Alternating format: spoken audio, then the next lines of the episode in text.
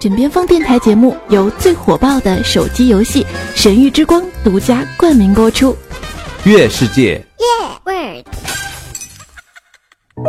记得微笑，摩卡时光。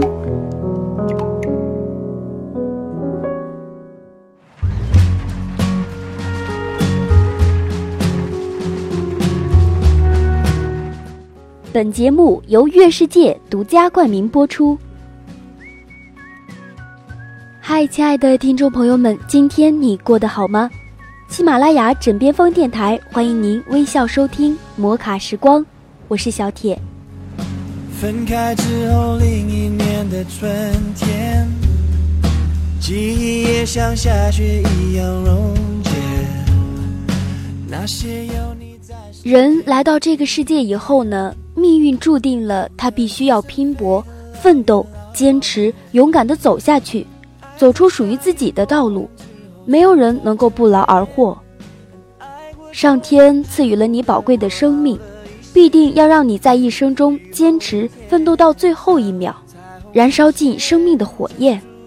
那今天呢？我有六个有哲理的小故事，要送给听得懂的人。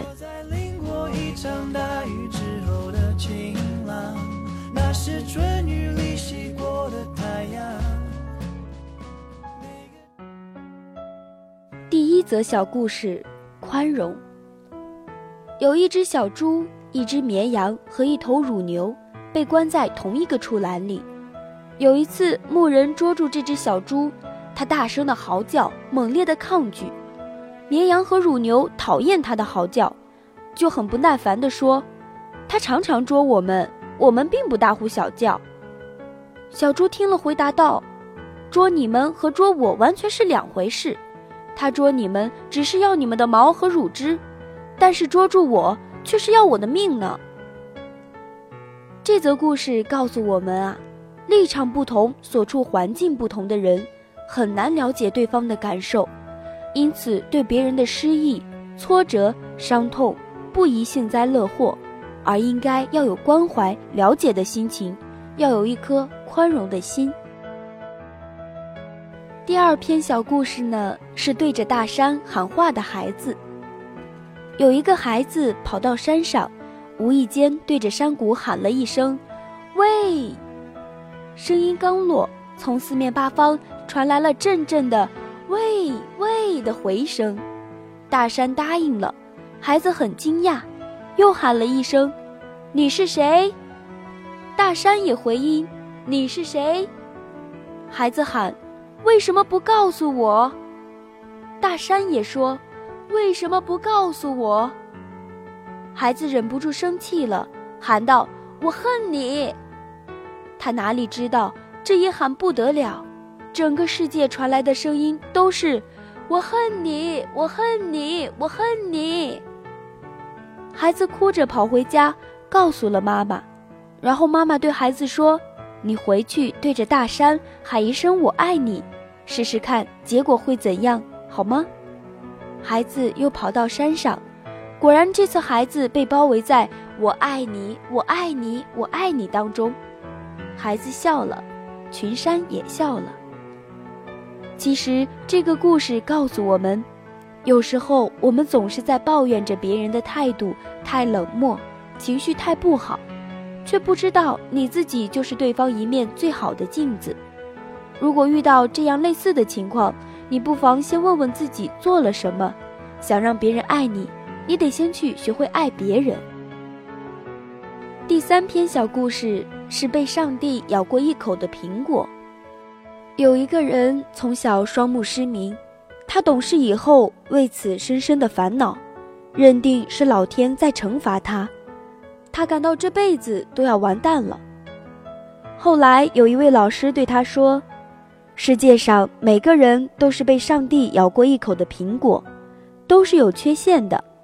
有的人缺陷比较大，是因为上帝特别喜欢他的芬芳。于是这个小男孩很受鼓舞，从此把失明看作是上帝的特殊钟爱，开始振作起来。若干年后，当地传颂着一位德艺双馨的盲人推拿师的故事。上帝知道这件事情后，笑着说：“我很喜欢这个美丽而睿智的比喻，但是要声明一点，所谓缺陷是生理上的，那些有道德缺陷的人是烂苹果，不是我咬的，是虫蛀的。”这个故事告诉人们，你的丑陋不是因为你前世有过错而受到惩罚，相反，你曾经是上帝最钟爱的人。不要因为你的某种缺憾而懊恼。今天的你也许并不出众，也许明天你就是美丽的彩虹。所以说，外表并不存在美丽和丑陋，那些只是人们的个人观点罢了。而真正能够决定你美丽和丑陋的人，应该是你自己。只要对自己充满自信，加上善良的心灵，你没有理由不是最美丽的。至少你发现了最完美的自己。第四篇小故事呢是钓竿。有个老人在河边钓鱼，一个小孩走过去看他钓鱼。老人的技巧非常的纯熟，所以没多久就钓上了满篓的鱼。老人见小孩很可爱，想要把这一整篓的鱼送给他。小孩摇了摇头。老人惊异地问道：“你为什么不要？”小孩回答说：“我想要你手中的钓竿。”老人问：“你要钓竿做什么？”小孩说：“这篓鱼没多久就吃完了，要是我有钓竿，我就可以自己钓，一辈子也吃不完。”我想你听完一定会说。真聪明的小孩，错了。他如果只要钓竿，那他可能一条鱼也吃不到，因为他不懂钓鱼的技巧。光有鱼竿是没有用的，因为钓鱼重要的不在竿上，而在于钓技，也就是钓鱼的技巧。这则故事告诉我们，有太多人认为自己拥有了人生道上的钓竿，再也无惧于路上的风雨。如此难免会跌倒于泥泞地上，就如同小孩看老人，以为只要有钓竿就有吃不完的鱼；就像职员看老板，以为只要坐在办公室就有滚进的财源。其实重要的不是钓竿，而是钓鱼的技巧。第五篇小故事是小青蛙。有一只小青蛙厌倦了常年生活的小水沟。水沟的水越来越少，它已经没有什么食物了。小青蛙每天都不停地蹦，想要逃离这个地方，而它的同伴整日懒洋洋地蹲在浑浊的水洼里，说：“现在不是还饿不死吗？你着什么急呀？”终于有一天，小青蛙纵身一跃，跳进了旁边的一个大荷塘，那里有好多好吃的，它可以自由自在地游泳。小青蛙呱呱地呼唤自己的伙伴：“你快过来吧，这边简直就是天堂啊！”但是他的同伴说：“我在这里已经习惯了，我从小就生活在这里，懒得动了。”不久，水沟里的水干了，小青蛙的同伴活活饿死了。这个故事告诉我们：只有敢于打破自己固有的圈子，才可能改变自己的命运。才可能拥有更加广阔的发展空间。那些死守习惯、不愿脱离惯有轨迹的人，永远都不会有所突破。第六篇哲理小故事是壁虎的故事，我想大家应该都听过。在日本发生了一件这样的事儿：有人为了装修家里拆开了墙。日式住宅的墙壁通常是中间架了木板后，两边披上泥土，其实里面是空的。他拆墙壁的时候，发现一只壁虎被困在那里，一根从外面钉进来的钉子钉住了那只壁虎的尾巴。那个人见状，既觉得可怜，又感到好奇。他仔细地看了看那根钉子，天哪，那根钉子是十年前盖房子的时候钉的。到底怎么回事儿？那只壁虎竟然困在墙壁里，活了整整十年。黑暗中的墙壁里的十年真不简单。不对呀，他继而寻思，尾巴被钉住了，一个步子也跨不出的这只壁虎，到底靠什么撑过了这十年呢？他于是暂时停止了装修工程，看看他到底吃了什么，他要一探究竟。过了不久，不知道从哪里又钻出来一只壁虎，嘴里含着食物。他一时愣住了，这是什么样的情形啊？为了被钉住尾巴而不能走动的壁虎，另一只壁虎竟然在十年的岁月里一直不停地衔取食物喂它。他看了以后非常的感动，但是我看完的时候在想，不是说壁虎的尾巴断了可以长出来吗？为什么不挣断自己的尾巴逃出来呢？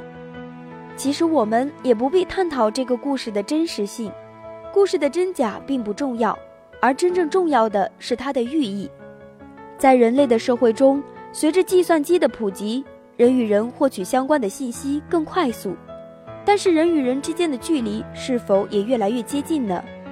想想那只被困在墙壁中的壁虎，想想那只十年如一日给那只被困的同类喂食的壁虎，我们为他们锲而不舍、为生命而顽强坚持的精神所感动，为他们那种凭毅力战胜困难的决心所感动。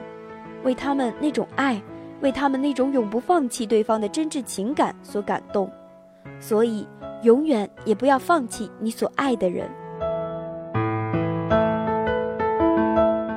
我不知道你听完这六篇哲理小故事之后有怎样的感受。我觉得人生本就是一种承受，当爱你的人弃你而去，任你呼天抢地也无济于事。生活本来就是聚散无常。当背后有人飞短流长，任你舌如莲花也百口莫辩的时候，你何必去在意呢？世道本来就是跌宕起伏的，得志的时候好事如潮涨，失意的时候皆似花落去。不要把自己看得太重，委屈了、无奈了、想哭了，就大胆的哭出来，这些都是你生命中不可或缺的一部分。以上就是今天我要和大家分享的内容。如果你有什么想法想和我交流的话，可以在节目的下方进行评论，我都会一一的回复。如果你喜欢我的话，可以在喜马拉雅搜索“侧耳倾听小铁”关注我，也可以加我的 QQ 听友群三幺幺幺三零五幺四和我进行交流，里面还有我很二的照片哦。好了，感谢收听本期的摩卡时光，我们下期再见吧。拜拜！最火爆的手机游戏《神域之光》，主播们都在玩，好玩的停不下来。月世界。喂。